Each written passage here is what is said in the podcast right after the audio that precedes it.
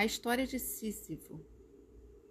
Um dos personagens mais interessantes da mitologia grega é Sísifo, o rei de Corinto. Ele era tido com, como o mais esperto entre os homens. Apesar de toda sua astúcia, ou talvez justamente por causa dela, sempre se via diante das situações mais complicadas. Cada esperteza criava novas dificuldades, que por sua vez pediam novos estratagemas, uma sucessão de saídas provisórias. Certa vez Sísifo descobriu por acaso que Zeus havia raptado Egina, filha de Assopo, o deus dos rios. Como faltava água em suas terras, Sísifo teve a ideia de revelar a Assopo o paradeiro de sua filha, desde que este lhe desse em troca uma nascente. O pai, desesperado, aceitou de bom grado a proposta, deu a Sísifo a nascente e soube, então, que sua filha fora raptada por Zeus. Sísifo teve água, mas arrumou outro problema. Zeus ficou furioso com a delação e mandou a morte buscá-lo. Confiando na própria astúcia, Sísifo recebeu a morte e começou a conversar. Elogiou sua beleza e pediu a ela para enfeitar-lhe o pescoço com um colar. O colar, na verdade, não passava de uma coleira, com a qual Sísifo manteve a morte aprisionada e conseguiu driblar seu destino. Durante um tempo não morreu, mas mais ninguém. Sísifo, que soube enganar a morte, arrumou novas encrencas, de, dessa vez com Plutão, o deus das almas e do inconsciente, e com Marte, o deus da guerra, que precisava dos préstimos da morte para consumar as batalhas. Tão logo teve conhecimento do acontecido, Plutão libertou a morte e ordenou que trouxesse Sísifo imediatamente para os infernos. Quando Sísifo se despediu da sua mulher, teve cuidado de pedir em segredo que ela não entrasse que ela não enterrasse o corpo dele. Já nos infernos, Sísifo reclamou a Plutão da falta de respeito da sua esposa em não enterrar seu corpo.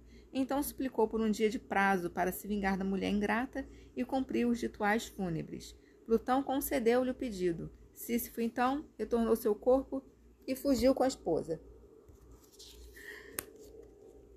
Havia enganado a morte pela segunda vez. Viveu muitos anos escondido até que enfim morreu.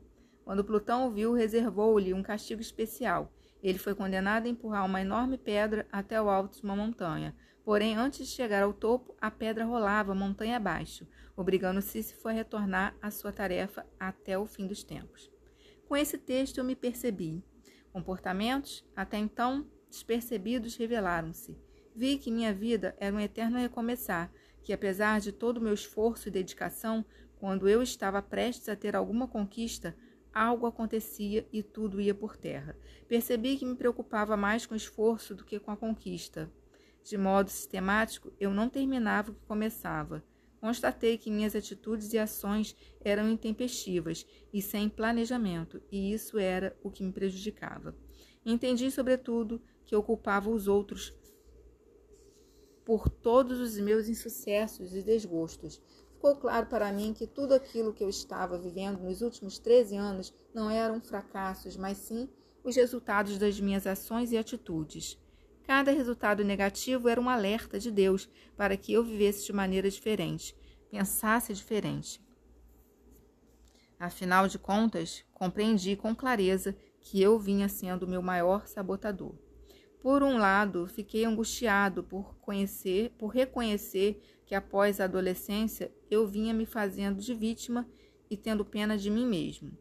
Eu literalmente me boicotava para chamar atenção e me sentir amado. Por outro lado, fiquei muito fortalecido e esperançoso, afinal, ficou claro também que eu era o capitão do meu destino, que eu havia conduzi conduzido a minha vida àquela situação e que, como condutor, eu poderia direcioná-la para qualquer outro lugar. Li o pequeno livro de autoajuda mais quatro vezes em três dias. Senti cada frase, chorei cada palavra. Um novo Paulo estava sendo gerado. Pela primeira vez, iniciei uma busca incansável por ajuda e para mudar o único que precisava ser mudado. Eu. Contudo, como sempre digo, o melhor estava por vir. Certo dia eu viajava com duas amigas quando batemos o carro e um poste caiu dividindo o veículo ao meio, de modo que ficamos presos. O combustível estava vazando e os fios do poste fascavam. Foi um momento de desespero, parecia que a morte nos rondava. Nós podíamos nós pedimos por ajuda às pessoas que passavam, mas elas tinham medo de se aproximar. Depois de muito esforço, sem nenhum auxílio, consegui sair por entre as ferragens, empurrar a porta e tirar a motorista e a outra passageira de dentro dos restos retorcidos do que antes era um carro. Os raios de sol bateram no meu rosto e só então eu me dei conta de que nós três estávamos ilesos.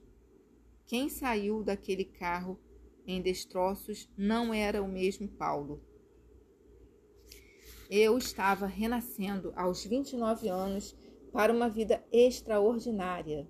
Por ter sobrevivido intacto àquele acidente e ainda ter resgatado as duas amigas, algo aconteceu dentro de mim, como uma voz insistente e maravilhosa que não cansava de dizer que minha vida tinha solução.